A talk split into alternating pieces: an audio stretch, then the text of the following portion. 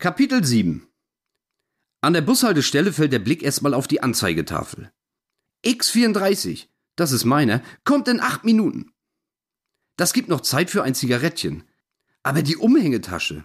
Alles ist so schön verstaut. Ähm, nützt ja nichts. Also, Reißverschluss wieder aufrangen, Handy raus, Portemonnaie raus, Kippen raus und aufpassen, dass der Schirm in seiner Position nicht verrutscht. Danach wieder Retour. Nachdem wieder alles sorgfältig verstaut ist und die Zigarette brennt, tritt eine Gestalt auf mich zu. Huch, wo kommt der denn her? Den habe ich gar nicht bemerkt. Angeschlichen muss der sich haben, ganz genau. Ein schlachsiger, großer, älterer Mann.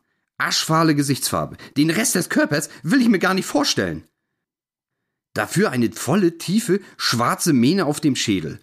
Kein einziges graues Haar. Bestimmt nachgeholfen. Gefärbt oder so. Geht doch gar nicht anders. Er wirkt irgendwie steif. Steife Glieder, steife Beine, steifer Rücken, steif, steif, steif. Hm, nennt man das Anorak? Oder Parker? Naja, sicher so ähnlich. Eine schwarze Jacke halt. Sie verhüllt diesen arthritischen, gequälten Körper. Dazu eine schwarze, ausgewaschene Jeans, auf der sich dünne weiße Streifen abzeichnen. Streifen, die oft nach dem Waschen oder falschem Waschen oder falschem Trocknen diese Art von Hosen verunstalten. Auch die Latschen an seinen Füßen sind schwarz. Es fehlen nur noch eine dunkle Kapuze und eine Sense. Das Bild wäre perfekt. Der Tod auf Latschen oder so ähnlich. Hihi, haha, hoho. Ich grinse still in mich hinein. Ähm, aber nur kurz. Was ist, wenn hier gerade vor mir der echte. Nee, nee, das ist selbst mir zu blöd. In seiner linken Hand hält er einen Stoffbeutel. In Klammern nicht schwarz, sondern blau-weißer Discounter. Ich schaue jetzt in dieses eingefallene, tieffaltige, irgendwie gebrochene Gesicht. Mit einer dem Sensenmann alle Ehre machenden, zerrauchten, tiefen, vielleicht versoffenen Stimme spricht er mich an und fragt nach einer Kippe. Seine Fahne ist meiner von heute Morgen sicher nicht unähnlich. Da ich in ähm, etwa 32 Stunden sowieso eine neue, tolle, bessere Version meiner selbst sein werde, kann ich auch jetzt schon damit beginnen. Und wer will schon den Tod zu seinem Feind haben? Ähm, ich nicht. Nee, sicher nicht. Also, Handtäschchen wieder auf, alles raus und so weiter. Ich übergebe das Objekt der Begierde in seine langen, steifen, hölzernen Finger. Ach Gott, wie sehen denn die Nägel aus? Klauen sind das doch. Igitt, igitt. Um einen der Griffel auch noch ein Pflaster. Fleckig, verdreckt, schmutzig, ranzig hält es sich nur noch mit allerletzter Klebekraft an der zu schützenden Stelle. Gleich wird es sich bestimmt komplett ablösen und eitriges, infiziertes, vom Wundbrand befallenes Gewebe offenlegen. Bäh, pfui Teufel! Er nickt mir verschwörerisch zu, entschwindet so lautlos wie er gekommen ist und stellt sich etwas abseits neben das Häuschen der Haltestelle. Puh, gruseliger Typ. Und das sage ich. Alter, will der nicht mal abaschen? Zwei Minuten stehen noch auf der Uhr an der Anzeigetafel. Aus dem Augenwinkel beobachte ich unauffällig meinen neuen Freund aus der Unterwelt. Hihi, haha, hoho, Unterwelt, wie witzig. Ähm, da hat wohl heute jemand einen Clown gefrühstückt. Die Gemütslage, also meine Gemütslage, scheint besser zu werden. Seine Arme hängen schlaff herunter. Regungslos starrt er stur vor sich hin. Die Zigarette steckt fest zwischen den Lippen. Raucht er überhaupt? Es wirkt, als lasse er sie da einfach nur runterbrennen. Ohne zu ziehen. Wie die Lunte einer Stange Dynamit. Noch ein paar Sekunden und Kollege Sensenmann nimmt uns alle mit auf die andere Seite. Da, wo vorher die mit Tabak gefüllte Hülse war, steht adäquat in derselben Länge die Asche. Mann, pass doch auf, die fällt gleich auf deine Jacke, will ich ihm zurufen, bereite mich aber lieber innerlich auf den großen Knall vor. Die Finger sind wahrscheinlich schon zu steif, um. Äh, äh, nee, das mit dem Feuerzeug ging doch auch, oder? So, sag ich doch, da hast du den Salat. Genau auf die Jacke. Schöne Flecken gibt das. Erklär das mal zu Hause. Naja, egal. Der Bus ist endlich da. Gevatter Tod steigt hinten, ich vorne ein. Yeah, Sitzplatz. In der Bank neben mir, also auf der anderen Seite des Ganges, unterhalten sich angeregt eine alte Frau und ein deutlich jüngerer Mann. So in meinem Alter der Typ, würde ich sagen. Sie tun dies in einer Lautstärke, die es mir unmöglich macht, ihnen nicht zuzuhören. Die alte Frau wirkt auf mich wie eines dieser Geschöpfe, von denen man sich unter keinen Umständen vorstellen kann, sie wären jemals jung gewesen. Knochig, hager, abgezehrt wirkt sie. Die Augen sitzen weit hinten in den Höhlen. Der Schädel scheint nur noch von einer dünnen, pergamentartigen Schicht Haut überzogen. Als wäre sie 100, nein, hunderte von Jahren alt. Gut möglich, dass sie schon seit dem Mittelalter durch diese Welt wandelt und junge, ahnungslose Männer mit ihrer dunklen Magie überzieht.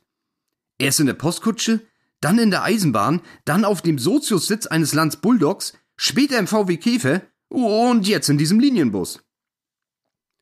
Trotzdem ist sie voller Energie. Verbitterung wohl eher. Oder Wut? Ja, da ist ganz viel Wut. Wut auf das System, auf die Krankenkassen, die Regierung, auf das Amt. Immer wieder dieses eine Wort, Amt. Zu viel Bürokratie und das zustehende Geld bleibt aus. Ihr Tipp an den jungen Gesprächspartner? Mit der Presse muss man drohen, dann klappt's, dann geben die Kleinen bei.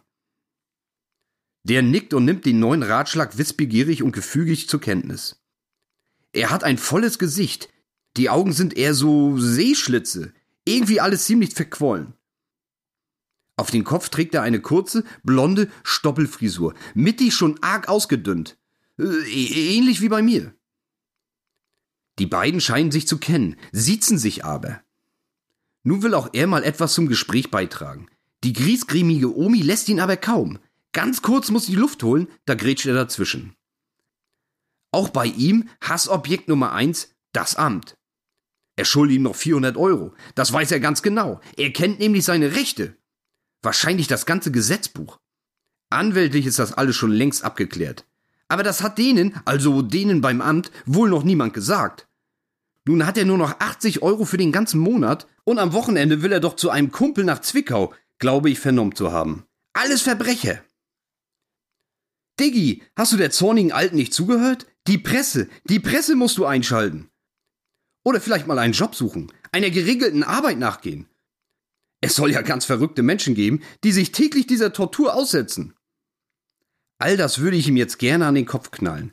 Mache ich natürlich nicht. Der feste mir verwurzelte Glaube an Karma, in Klammern, das gibt's wirklich, ganz bestimmt, lässt mich stumm in meiner Bank verharren.